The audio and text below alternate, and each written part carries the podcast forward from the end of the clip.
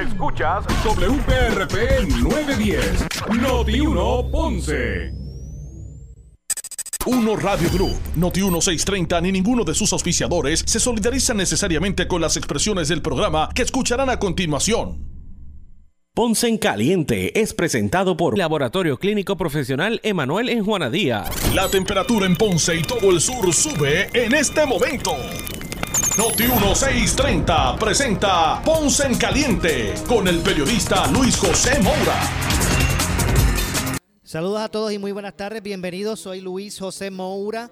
Esto es Ponce en Caliente. Usted me escucha eh, a través de Noti 1, como de costumbre, por aquí de lunes a viernes, de 6 de la tarde a 7 de la noche. Así que gracias a todos por su sintonía. Hoy, hoy es lunes. Gracias a Dios que es lunes, inicio de semana laboral. Ese entusiasmo es bueno siempre tenerlo al inicio de la semana laboral. Hoy es lunes 9 de mayo del año 2022. Así que bienvenidos a los que nos escuchan a través de el 910 AM de Noti 1, Noti 1 en el sur de Puerto Rico. Gracias además a los que nos escuchan a través de la banda FM, a través del 95.5 eh, en su radio FM. Así que gracias a todos por su audiencia. Eh, siempre invitándolos a que, para, mire, para eh, escuchar nuevamente el programa, para escuchar el que no pudo usted, eh, ¿verdad? El que se perdió, eh, para hacerles referencias en el futuro. Ustedes pueden ir al, podcast de, eh, de Noti1, buscar el podcast de Ponce en Caliente. Ahí están nuestros programas. Así que usted, mire, vaya a noti1.com. A través de noti1.com, el área de podcast, ahí usted encuentra el podcast de todos los programas de nuestra programación. Así que eh, eh, los invitamos también, ¿verdad?, que utilicen como referencia también y para escuchar nuestros programas. El, podcast, no necesariamente usted tiene la oportunidad, la oportunidad de estar sentado a, escuchar el programa en vivo. Así que también pues, puede hacer referencia a través del podcast. Hoy, como todos los lunes, está con nosotros para el análisis de los temas del día. Me refiero a eh, nuestro compañero Javier de Jesús, a quien de inmediato le damos la bienvenida. Saludos Javier, como siempre. Saludos Luis José, un gusto estar aquí de nuevo un lunes, calentando los motores de la semana y repasando los temas altamente relevantes para nuestra ciudad y nuestra región. Claro que sí, así que gracias como siempre por, por eh, atendernos. Y a la verdad es que todos estos recientes casos de alcaldes acusados o de funcionarios públicos. En esta ocasión los dos más recientes fueron los alcaldes de Humacao y de Aguas Buenas, pero eh, pasando revista de todo lo que eso representa y los casos recientes, mire, van de, yo creo que, no sé si desde hace dos años para acá, la Fiscalía Federal en Puerto Rico ha radicado 51 eh, casos en los tribunales de, de corrupción gubernamental. Wow. Yo creo que en, menos de un año, no en dos. han sido 51 casos. Y la verdad que hablando, ¿verdad? estábamos hablando de lo que eso implica eh, y de qué forma vamos a poder atender toda esta situación. Leyes por ahí, leyes hay de más. Digo, yo no, estoy queriendo decir que no, no haya, eh, que algún tipo de legislación no sea pertinente ante todo este asunto, pero me parece que leyes anticorrupción hay de más.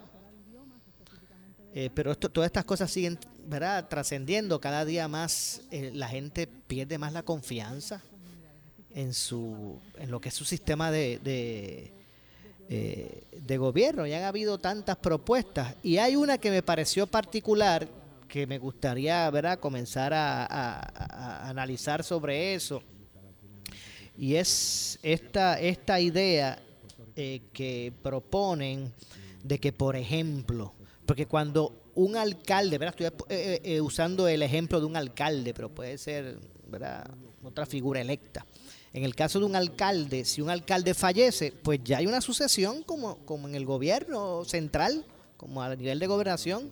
Por ejemplo, yo recuerdo que cuando ganó, cuando murió el alcalde de Ponce, el exalcalde de Ponce, Rafael Cordero Santiago Churumba, pues terminó el cuatrienio la vicealcaldesa en aquel momento, ¿verdad? Eh, y concluyó el cuatrienio, después hubo una elección y corrieron unos otros distintos, ahí fue y Ico, recuerdo que Ico ganó, se convierte en alcalde, pero Delis Castillo terminó el eso, eso, esos años que faltaban con el fallecimiento de, de Churumba. Esos son otros 20 pesos. Eh, cuando un alcalde pues fallece, eso es lo que ocurre. Pero en este tipo de casos, como lo que hemos visto que está proliferando, de alcaldes renunciantes por ser acusados por corrupción, pues se, se va a una elección eh, especial. O cuando un alcalde renuncia, porque recientemente hubo alcalde que renunció por salud y hubo un proceso de elección. No fue que el vicealcalde o, eh, se quedó ¿verdad? En, la silla. Pues hay casos, hay, hay situaciones y situaciones, pero en el caso de esto de corrupción, que cada vez proliferan más, pues se hace una elección especial únicamente con los militantes del partido que representa a ese alcalde que fue destituido por corrupción, ¿verdad? Que fue acusado por, por corrupción. Eh, y hay quien propone que en ese tipo de casos no se quede simplemente en los militantes del partido que represente ese funcionario, sino que se, se haga una elección abierta, porque a fin de cuentas esa figura no representa más que a los de su partido, representa al pueblo completo. Por supuesto. Ya luego de ser alcalde. ¿Cómo tú ves todo esto? Vamos a empezar por ahí. Yo, ay, Luis José, qué buen tema para, para discutir. Yo creo que el tema de, de, la de, de las situaciones que hemos visto es lamentable el número y la cantidad que tú mencionas es alarmante. Eh, pensar de que hayan sido tantas las acusaciones en tan poco tiempo. Y me parece que la discusión sobre lo que traes se puso de manifiesto en el país en un momento dado cuando eh, la salida, ¿verdad? La, lanzada que, hizo el pueblo al gobernador eh, Ricardo Rosselló. En aquel momento dado se discutió y muchos de nosotros exigíamos en aquel momento dado la posibilidad de que pudiera haber una, una enmienda, ¿verdad? De que se pudiera trabajar con tiempo una enmienda a la Constitución para viabilizar en el caso de que no fuese un, simplemente una sucesión, cuando son casos tan dramáticos, tan entronizados dentro de las instituciones partidistas que a veces son las que llevan y transmiten estas prácticas a los gobiernos y impactan negativamente la gobernanza del país en todos los niveles. A nivel municipal es el mismo escenario. Yo no, yo no concibo cómo es que es justo, justo, justo por el bien común, el que ante la salida de un alcalde electo por un partido, los ciudadanos de ese pueblo tengan que ver el desfile de candidatos de un solo partido que le ha fallado, que le ha fallado al pueblo y tengan que ver que sean simplemente candidatos de ese solo partido. Yo creo que los ciudadanos de un pueblo, de un municipio, de una ciudad, defraudados ante ese nivel de desempeño público, lo menos que merecen como ciudadanos es poder tener la oportunidad de por el tiempo que resta escoger una persona en la que el pueblo participe y tenga la oportunidad de evaluar en sus méritos. El franquiceo, el tema de que aquí una alcaldía la tenga que retener un partido que le falla, porque le falla el candidato y falla el partido por la falta de fiscalización ante los, ante los incumbentes y estar falto de la vigilancia que debería una insignia estar pendiente de ese desempeño. ¿Cómo es que los demás ciudadanos tenemos que vivir con ese chiste? Yo creo que ya a este nivel, las alturas del siglo XXI donde estamos, merecemos, merecemos procesos participativos verdaderamente democráticos y que no le arresten la posibilidad a un municipio, a unos ciudadanos, de tener que esperar tres años o dos años y medio para ir entonces a una elección para reivindicar la confianza en su, en su liderato político, ¿verdad? Esto, pasadas muchas veces, Luis José, lacera la confianza baja los niveles de participación. No cabe duda. ¿Verdad? O, o lo que pudiera entonces abrir es que de repente también aquí por implosión, por implosión interna, ¿verdad? Que esto de repente implosione las instituciones políticas porque son las que están ellas mismas auto, ¿verdad? implosionándose. Entonces descentralicen por completo el tema de los lideratos políticos en las ciudades y comiencen a suceder lideratos políticos independientes que no responden a insignias, no responden a partidos y sí responden a la credibilidad y a la confianza de los ciudadanos y las ciudadanas en esas ciudades. Si eso empieza a pasar en Puerto Rico, yo te diría que sería una transformación política interesantísima. No olvidemos que aquí ha habido candidatos a alcaldes que en el pasado, en contra de sus propias maquinarias, han ido y han prevalecido. O sea, no es caso, ¿verdad?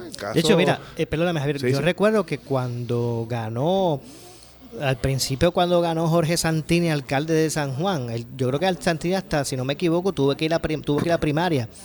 Y, en aquel momento Santino era el que respaldaba la maquinaria. Recuerdo aquel momento. Y así hay otros casos. Yo no creo que O'Brien, este que ganó este fin de semana en Guayama, no creo que era el de la maquinaria. Para mí que la maquinaria era Narmito. Así que, eh, que esos casos, como tú dices, en efecto se dan. no necesariamente son Se dan. Y, y, y, lo importante es, digamos que ese fuese el caso. Digamos que ese fuese el caso, que no fue, que ganó el que no era el favorito de la maquinaria pues imaginemos cuánta gente fuera de, Guayama se quedó sin poder participar del proceso. ¿De cuántos no era el favorito? Desde muchos más probablemente que si hubiesen participado, tampoco hubiesen votado y quizás tenían otras figuras que podían ser relevantes. Cuando suceden situaciones como esta en los pueblos, gente da pasos adelante y gente se puede hacer disponible. Y aquí lo que hay que evaluar es ¿Qué estamos buscando para nuestros pueblos, para nuestros municipios? Están buscando líderes y lideresas que puedan asumir lideratos genuinos, lideratos eh, eh, eh, intachables, que puedan de alguna manera modelar hacia otros ciudadanos un desempeño digno de lo que implica liderar una ciudad, liderar un municipio, un pueblo. Así que yo creo que, que este, este tema es importante. Creo que sea por, por, consecuencias legislativas, por consecuencias de revisión constitución, las que sean, que se tengan que poder llevar, deben ser pasos que algún liderato político en este país debe poder adelantar. Yo sé que en, la, en el caso de, me parece que fue el representante Connie Varela, hace semanas atrás, que había comenzado con un proceso de recibir eh, potenciales enmiendas ah, a la Constitución. A la Constitución, sí, porque su, comisión, exacto, ¿verdad? Eh, eh, es Connie, el vicepresidente de la Cámara. Pues nada, pienso que, son, son temas importantes que de repente se ponen de, moda en un momento dado por la crisis y la situación y a veces olvidamos que estos procesos pues, toman años poder ser em, enmendados. Pero por otro lado, las grandes transformaciones sociales a veces no esperan por eso por esos procesos y empiezan a darse de manera eh, eh, más orgánica. ¿Qué va a pasar en Humacao? ¿Qué va a pasar en Aguas Buenas? ¿Verdad? Pues ahora, con, esta, con estos nuevos eh, arrestos, pues veremos las respuestas inmediatas de, de, los partidos tratando de proteger sus ¿verdad? Este, alcaldías, tratando de proteger sus territorios y al final del día su poder en ese sentido prevalecerlo. Pero me parece que la, la ciudadanía deben ser eh, más proactivas en estos municipios y envolverse y exigir. Mira, ¿y sabes qué? Si de repente hay que eh, inventar procesos eh, locales para poder identificar candidatos que puedan hacerse disponibles, que empiecen los ciudadanos a autoorganizarse. Aquí no hay que estar pidiéndole permiso a los partidos políticos para poder actuar.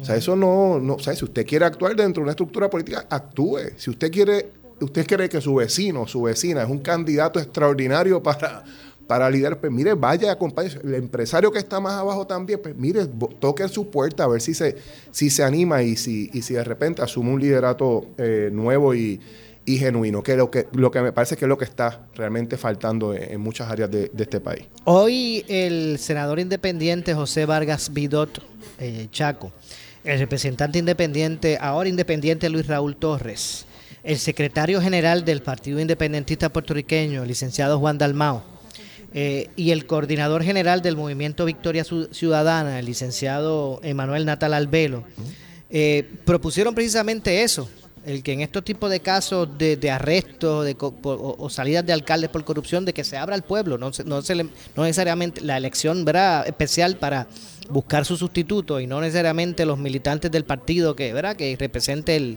el, alcalde saliente.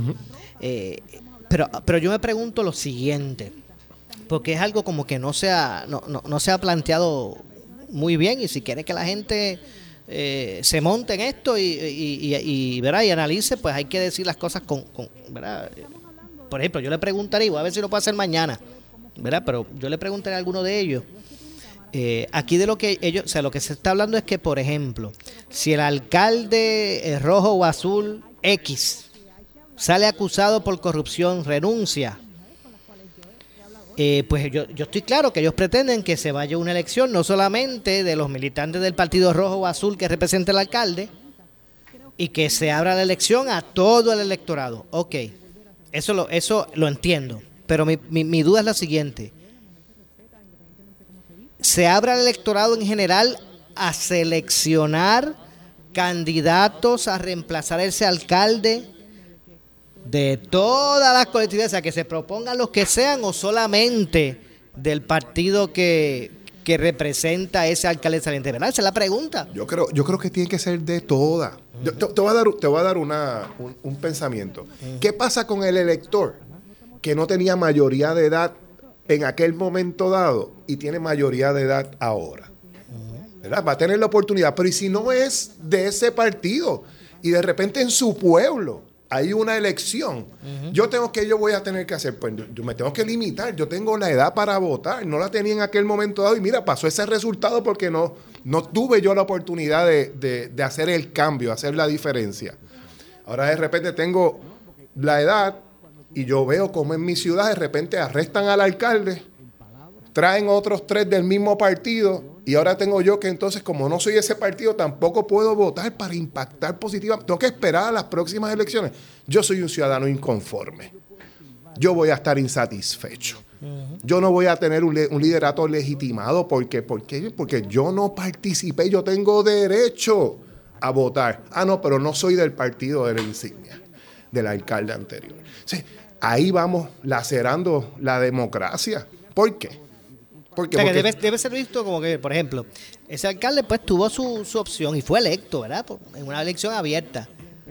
Eh, provocó que ese mandato terminara de esa forma, pues que se seleccione otra vez quién va a tener el mandato a la puerta de, somos al, al, al, alcance de todos. Sí, y yo creo que hay unos temas también de costo-efectividad y pragmatismo que hay que mirar. Uh -huh. si, si las elecciones son en tres meses y el arresto se da hoy, pues hay una estructura administrativa allí que tiene que asumir la responsabilidad y entregar si prevalece o no prevalece, quién es el candidato en la próxima elección, se resolverá en ese periodo de tiempo. Pero estamos a tiempo, estamos más, más de la mitad todavía disponible. O sea, es una gestión De hecho, creo que la ley lo que da es un mes. Para, para, para seleccionar nuevamente. Para seleccionarse, sí, sí, sí, que, que ahí, pues, esto, o sea, candidatos tal vez que, que son de pueblo, pues no pueden en un mes tal vez establecer una, una estructura. Tú sabes que un amigo mío me comentaba. Una estructura. Dice, ¿por qué no cierran la Comisión Estatal de Elecciones entre elección y elección? Y entonces otro le decía, no la pueden cerrar porque es que arrestan alcaldes a cada rato y hay que estar, tú sabes, el Colomer tiene que estar llamando para gestionar de nuevo. O sea, a ese nivel de, de, de, de tragicomedia llega esto, ¿no? Eh, pero voy, a, voy al punto de cómo no laceramos la democracia, cómo no laceramos la confianza ciudadana más luego de una situación como esta. Pues miren lo más, yo, yo pensando, ¿verdad? Acá eh, eh, detrás de la, de la cortina, digo, pues de la manera más abierta posible. Miren, ¿saben qué? Tienen 30 días que se radiquen las candidaturas de donde sea, independiente. Hay que llenar, hay que cumplir con unos procesos. Pero si no es abierto, lo que tú vas a tener es un, un liderato que siempre se va a comportar sin legitimación. Siempre. ¿Por qué? Porque un gran sector, un gran sector de su ciudad no tuvo, de su municipio, de su pueblo, no tuvo la oportunidad de validarlo. Así que cuando usted vaya por ahí caminando, cuando usted vaya a hacer esa elocución genial, allí usted va a tener gente que lo va a estar mirando y dice, mire, es que yo no tuve ni la oportunidad ni de votar por usted, ni de tampoco votar en contra, porque no tuve, no soy, no pude cruzar línea si hubiese pensado que usted era el mejor. pero también tenía un candidato que se lo hubiese puesto usted al lado, yo hubiese votado por esa persona porque pienso esto y aquello de esa figura y tiene ese desempeño. Y, ¿Por qué no puede pasar eso? ¿Por qué? Porque queremos controlar. Y me parece que ahí, de tanto control, es que viene un gran descontrol. Yo creo que esas son las mismas salvaguardas que han buscado poner los dos partidos que se han alternado el poder precisamente para, para mantener ¿verdad? sus opciones perpetuas. Sí. Eh, pero parece que Puerto Rico está cambiando, ¿verdad? Y yo no estoy diciendo que, no vayan a seguir, a seguir teniendo tal vez en ¿verdad? mayoría estos partidos eh, principales, pero luce que la cosa está cambiando. Sí, yo creo que la... Lo vimos con el resultado pasado de la elección general. Yo creo que ya más, más de una década de... Más de una década ya de transformaciones, ¿verdad? Que plantean eh, tendencias y la apertura del pensamiento del elector y del ciudadano que tiene la, el derecho y la responsabilidad, ¿verdad?, de, votar. Y me parece que eso lo hemos visto. El tópico aquí es que podemos tener habilitado eso. Digamos que tuviésemos habilitado constitucionalmente y legalmente la posibilidad de que ante la falla de un funcionario electo de alto rango, no sea el partido político el que retiene ese, ese puesto, que se abra a las estructuras políticas y a, los, y a, las candidaturas que, legales en ese momento dado. Imagínate que lo tuviésemos. Y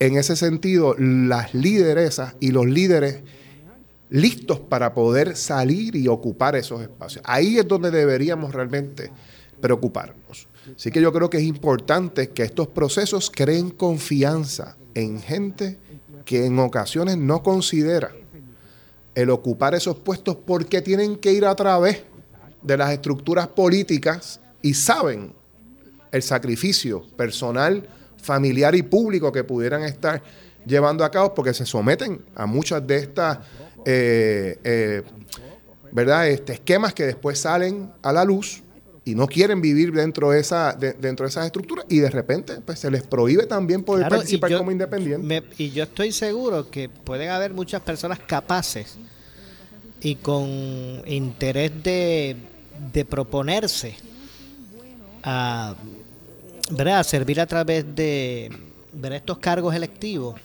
eh, que no lo hacen porque tienen que necesariamente correr por unas estructuras Vamos a dejarnos de, mire, la legislatura ha ganado, ¿verdad? Ha, ganado dos cuatrienios consecutivos, eh, eh, Chaco. Pero esa no es la norma.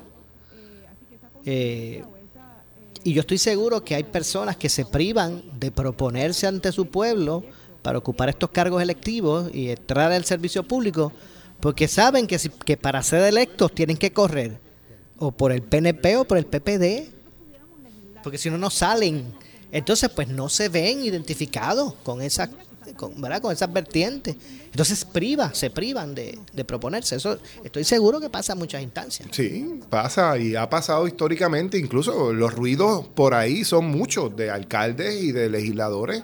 Sí, cuando, cuando tendencias empiezan a, a juntarse, que puede ser la, la, por un lado, tuvimos aquí recientemente la eh, desafiliación del representante Luis Raúl Torres. Y, y, Petito, el de, eh, del PNP, también está diciendo lo mismo. Pues, y, si eso se convierte en una, en una tendencia y empieza esa tendencia a encontrar receptividad en la ciudadanía y cómo empiezan, pues todos estos representantes, oye, tienen los pies bien puestos en, su, en sus constituyentes. O Luis Raúl yo lo conozco de muchos años, de muchos años. O sea, ese conoce muy bien su comunidad y, está ahí presente. El caso de Betito, el mismo, la misma situación. Entonces, ¿dónde tú ves que aquí hay, pues aquí hay una descentralización por implosión interna de las estructuras? ¿Por qué? Porque una vez esa franquicia empieza a perder, esa marca empieza a perder arraigo en estas estructuras políticas locales, los lideratos son los que afloran. Eso, a ellos los van a seguir, a ellas las van a seguir, no necesariamente a sus insignias. Bueno, tenemos que hacer la pausa. Regresamos de inmediato este y otros temas en el análisis de hoy aquí en Ponce en Caliente. Como todos los lunes, junto a Javier de Jesús, pausamos y regresamos. En breve le echamos más leña al fuego en Ponce en Caliente por Notiuno 910. Tú escuchas Notiuno 630, 630, la estación que fiscaliza sin ataduras, con la licenciada Zulma Rosario. Sin ataduras, lunes a viernes a las 4 de la tarde por Notiuno 630. Ella, ella es la periodista meteoróloga más importante, responsable y destacada en Puerto Rico. Las condiciones del tiempo, el paso de una onda tropical al sur provocó el aumento en la nubosidad y en la actividad de lluvia. Una meteoróloga que no juega con la seguridad de la ciudadanía, que no causa histeria y que informa lo que es. Todo lo que poco a poco se va acercando, un frente frío que promete actividad de lluvia. Vamos a tener la entrada de aguaceros desde el norte. Soy Débora Martorell y en esta temporada de huracanes 2020 22 me escuchas en Noti 1630. La meteoróloga de mayor credibilidad es ella y la escuchas aquí en Noti 1630. La radio es parte de tu vida. Parte de tu vida. Y aquí tenemos los periodistas de mayor credibilidad en los que más tú confías cuando se trata de las cosas que te preocupan. Nueva ola eh, de contagios de COVID-19 aquí en Puerto Rico. Tú me contarás. Cumplimos un rol social de estar contigo en todo momento, cuando más nos necesitas. Y en contacto con la gente, ayudando a los deportistas, ayudando a los viejitos, ayudando a la gente más necesitada, buscando la carretera, creando la cancha. Y somos los únicos que llegamos a cualquier rincón de la isla en una emergencia, con o sin energía. Estoy en vivo a través del 630 y su poderosa cadena, primero fiscalizando simultáneamente la banda M y la banda FM. Y nuestra voz llega al mundo entero gracias a notiuno.com. Muchas noticias. En mayo, mes de la radio, felicitamos a toda la industria radial puertorriqueña. Somos Uno Radio Group, Noti 1630, Salsón 99.1 FM, Fidelity 95.7 FM, Hot 102 102.5 FM y Radio Tiempo 1460 AM, el conglomerado radial más grande de Puerto Rico. Cuéntamelo, Armando, cuéntamelo. Oye, Ferdinand, ¿por qué no transmitimos nuestros programas desde las modernas facilidades de solución financiera este próximo martes 10 de mayo? Eso no lo tengo que pensar dos veces, Normando. Carlos Mercader y yo nos apuntamos para Solución Financiera FG. no se diga más. Y al público que nos escucha, los esperamos el 10 de mayo desde Solución Financiera FG, donde tu dinero vale más. Ellos tienen los productos financieros que la gente necesita, así que vamos para allá. Los, esperamos. Disfruta de la vida con tu Toyota nuevo, pero que sea de Furiel, porque Furiel te trata bien. Garantía y servicio de primera tiene él. El mejor trato y negocio, sin duda tiene Furiel.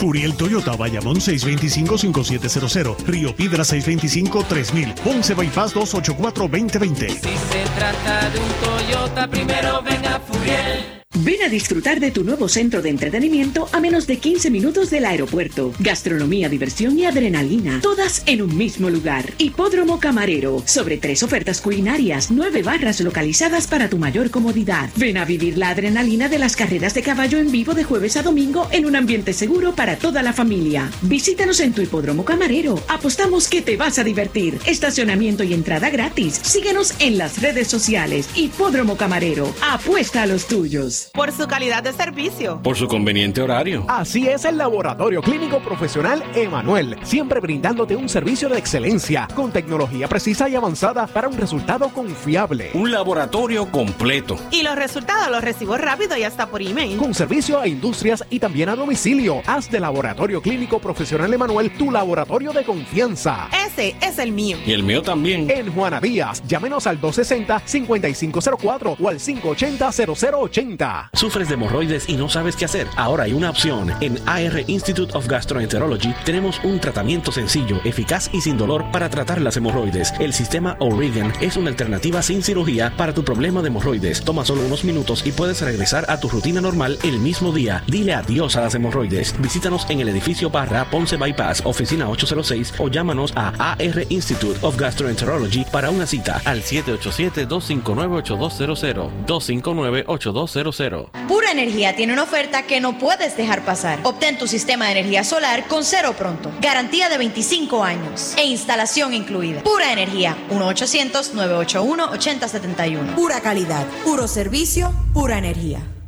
Vive una experiencia de lujo y tecnología exhibiendo un desempeño inigualable. Lexus Performance. Adquiere tu Lexus desde 1.98 APR con protección de crédito y mantenimiento incluido. Ahora en Lexus de Ponce y San Juan.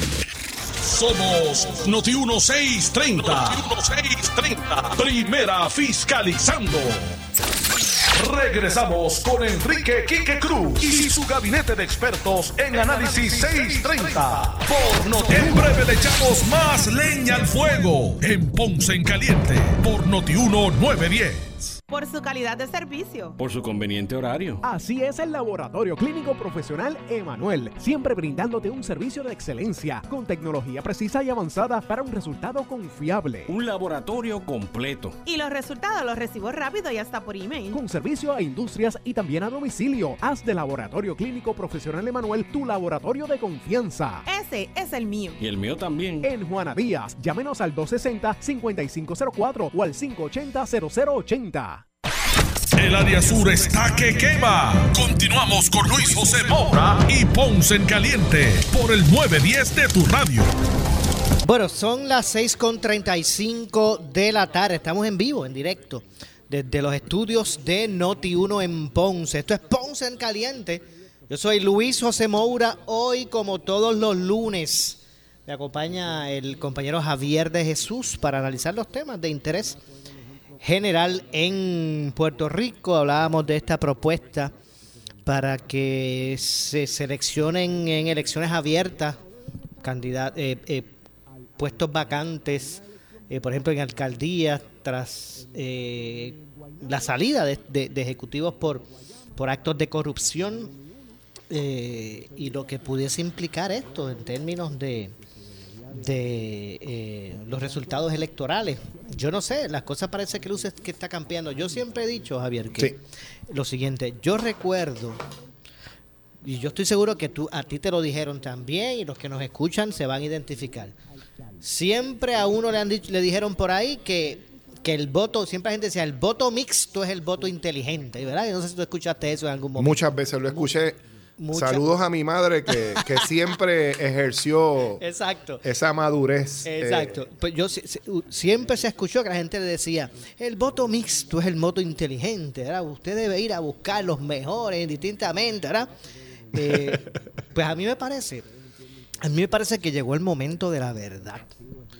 Llegó el momento de poner en, en ejecución y realmente saber si el voto mixto era el voto inteligente. Y te voy a decir en qué sentido yo lo digo.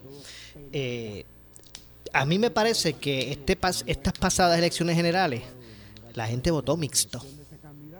Y te voy a decir por qué lo pienso.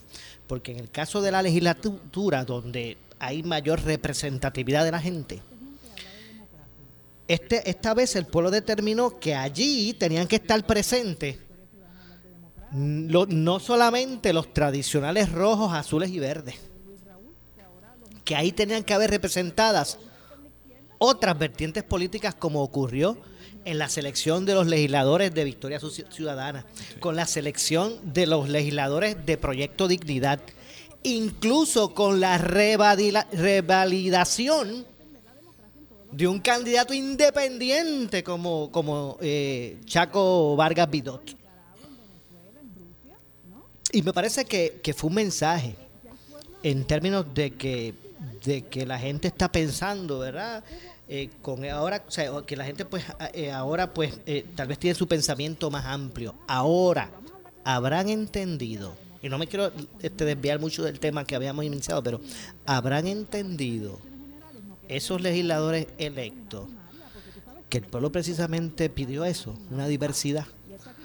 O aquí los que llegaron y se sentaron y juramentaron en esas sillas están cada quien jalando para su lado, que a la, larga lo que traiga es paralización, cuatro años muertos, porque se cancelan unos y otros. Por eso es que digo que este es el momento de la verdad. De acuerdo. De acuerdo. Y, déjame, déjame eh, eh, repasar dos áreas de lo que tú acabas de decir. Yo creo que la, la frustración ciudadana ha ido llegando al punto donde están abiertos, estamos abiertos a alternativas.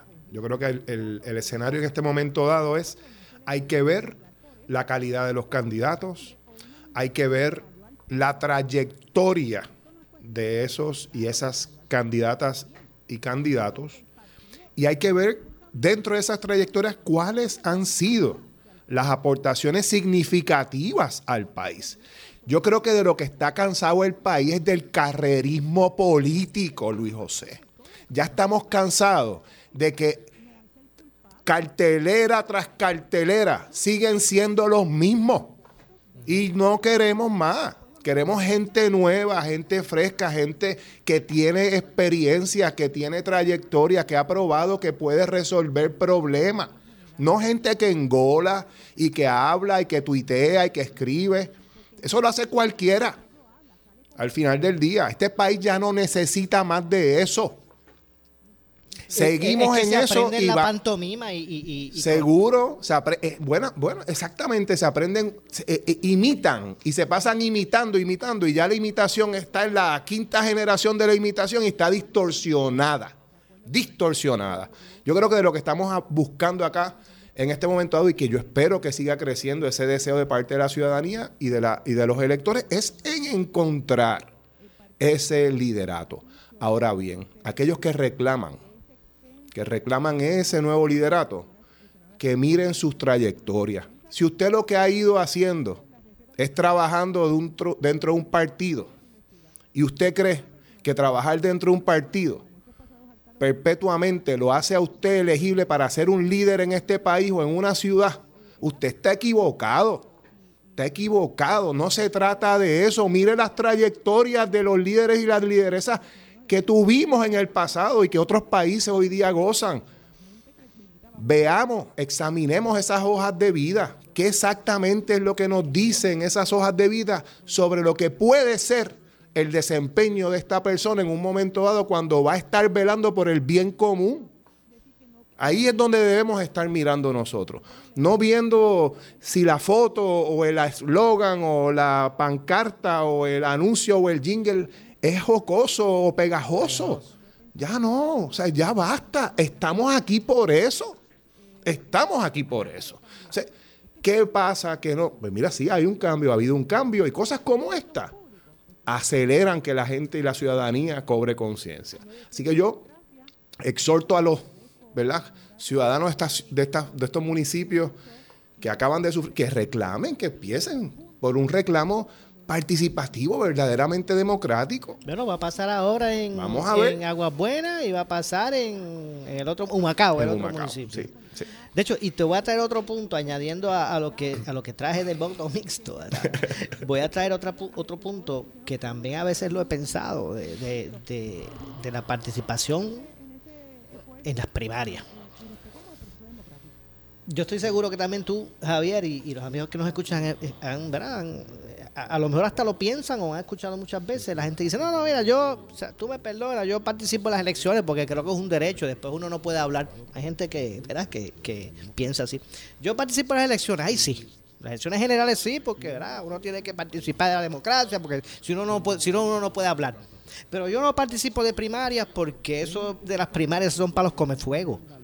O sea, eso es para los del corazón del rollo de los partidos, eso de las primarias. Pero yo me pregunto, eh, nos quejamos muchas veces de que esas, esas opciones en las papeletas son los mismos los mismos, y la misma gente y la misma gente.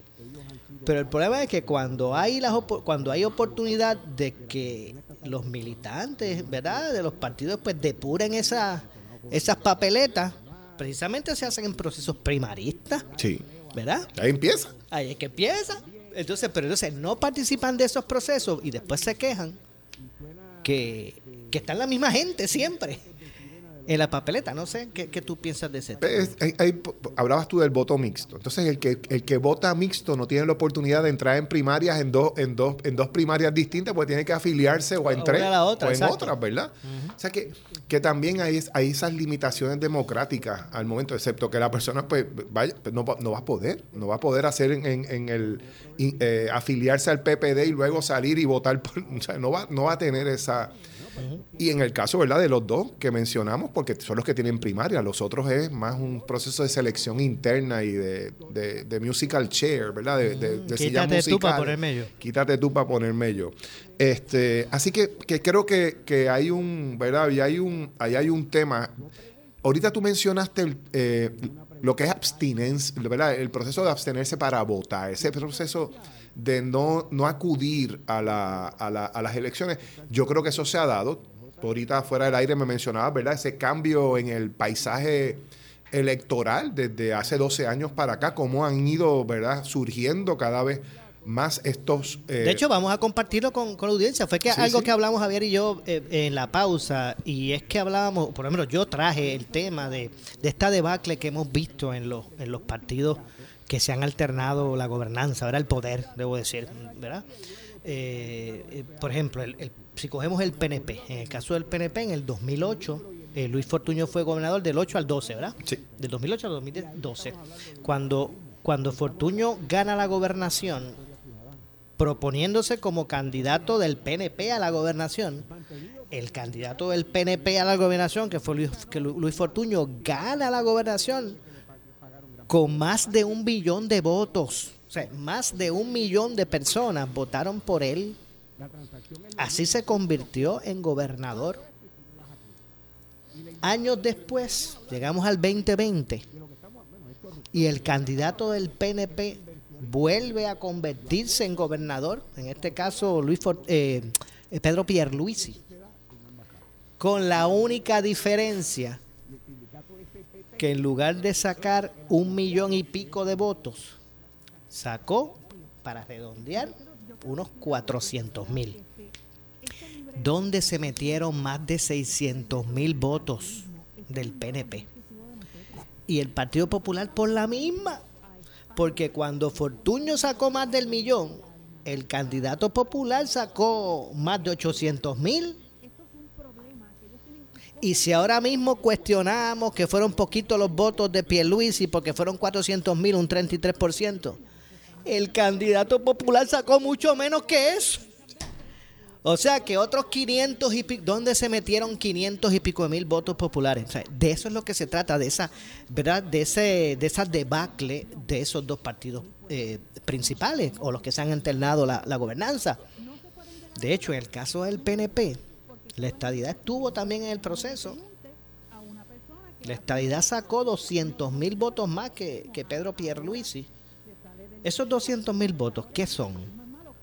200 mil estadistas molestos con el PNP o es que hay estadistas que no que no son del PNP, o sea, de otras vertientes políticas, pero que son estadistas, ¿verdad? Y de, eso era lo que estábamos hablando. Sí, sí, sí. Y, y esa, esa reducción, tú le puedes adjudicar, porque así son los datos, una migración, ¿verdad? Una reducción por personas que se han ido, ciudadanos y, y elec- electores que se han ido de Puerto Rico. Pero lo que hay es un gran desánimo, lo que hay es una gran desconexión. Cuando un ciudadano, un elector, toma la decisión, ha, practicado el voto, cree en el voto, ha tenido experiencias múltiples en primaria, en referéndum, en elecciones generales, en elecciones especiales. Uno, y uno logra, y uno corta esa cultura.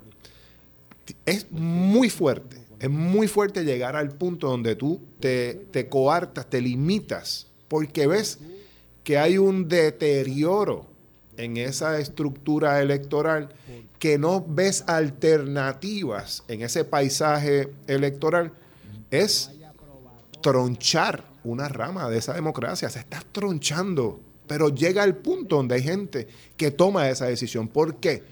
Porque es tan pobre en ocasiones, se nos presenta tan pobre las alternativas, son tan pocos los espacios donde el ciudadano y la ciudadana puede participar para dejar saber su sentir, más allá de recibir una receta predeterminada por un partido sobre lo que debe pensar o no debe pensarse. Esos espacios cada vez son menos. ¿Y dónde vivimos? En una, en una, en una era donde la gente tiene capacidad para opinar en todo momento. Entonces, las estructuras políticas, tanto las más antiguas como las más contemporáneas, parece que siguen repitiendo en este sentido los mismos procesos de participación y se comportan de la misma manera.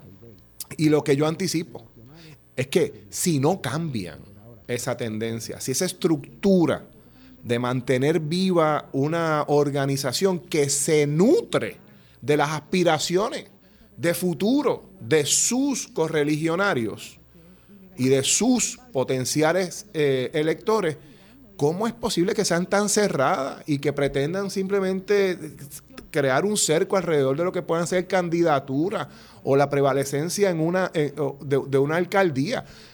Tú sabes que requeriría, requeriría de un liderato verdadero, que uno de estos partidos, ante la realidad de que tenga que escoger un, alcalde que haya salido por corrupción, lo menos que un partido político debe hacer en función de respeto, de apertura y de darle un nivel de dignidad al proceso, es abrirlo al pueblo y decir, ¿sabes qué? Aquí no, nosotros no nos vamos a quedar con esto. Esto estuvo mal y aquí que presenten candidato comisión estatal de derecho y crear un caos, crear un caos y decir, ¿sabes qué? No, nosotros vamos a una elección, nuestro candidato es fulano o fulano de tal, y pedimos por favor que haga. Ah, no, que eso no es lo que. Ah, pues entonces no vamos a escoger a nadie. Y hacer el ejercicio.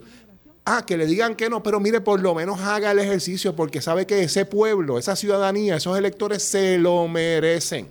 Se lo merecen. Eh, Javier, como, eh, te va a traer, uh, nos queda muy poco tiempo y todavía me queda una pausa. Pero, vamos a hacer algo. Vamos a la pausa rapidito porque tengo poco tiempo y quiero traer un punto adicional. Así que pausamos y regresamos.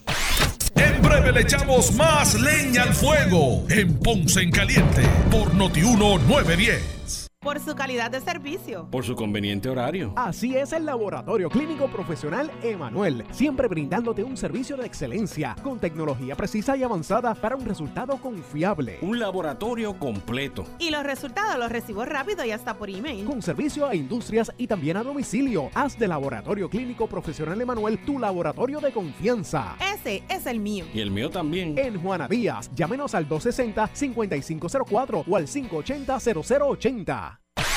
El área sur está que quema. Continuamos con Luis José Moura y Ponce en Caliente por el 910 de tu radio. Bueno, estamos de regreso. Estamos de regreso. Soy Luis José Moura.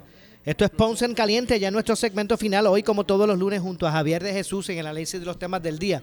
Y el punto que quería traer es el siguiente. Usted sabe que se ha hablado de esto, ¿verdad? De ese, tal vez de, de ese crecimiento vertiginoso que vimos de Juan Dalmao eh, ¿verdad? Como candidato en las pasadas elecciones en términos de voto, ¿verdad? ¿verdad que sí? Y la gente, ¿verdad? Se ha hablado. Y yo pregunto, ¿la gente votaría por Juan Dalmau? Si Juan Dalmau hiciera un compromiso y dijera, mira, yo, yo voy a firmar este compromiso de que si ustedes votan por mí, voten por mí para, para las, las próximas elecciones como candidato a la gobernación, ser gobernador y, y yo pues voy a estar esos cuatro años bregando con la administración y no voy a tocar, ¿verdad? Yo no estoy diciendo que él vaya a hacer esto, es un ejemplo. Pero yo voy a hacer un compromiso aquí de que yo no voy, eso del tatu, yo no voy a bregar con eso. Voten por mí, yo soy independentista, pero voten por mí porque eh, yo voy a hacer aquí este compromiso. ¿Usted, tú, ¿Tú piensas que la gente, si, si fuese una opción así, lo, haría? ¿Votaría por Juan? Yo creo que Juan no lo haría. No, no, ah, obviamente. Ah, exacto. tú estás preguntando si, la gente respondería a, eso. Pues mira, pienso que, que aquí eh, habrá un sector que tiene la, la libertad de espíritu para considerar cualquier escenario innovador que, esté, que, surja. Algo así sería, ¿verdad? Interesante eh, verlo surgir.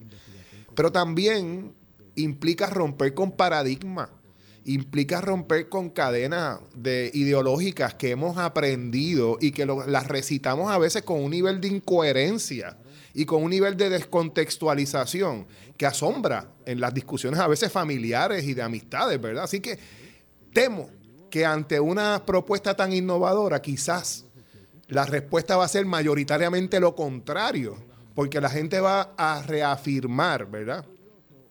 En casos como en el de, el de Juan, ah, pues mira, vienen a administrar la colonia, como le han dicho una vez más.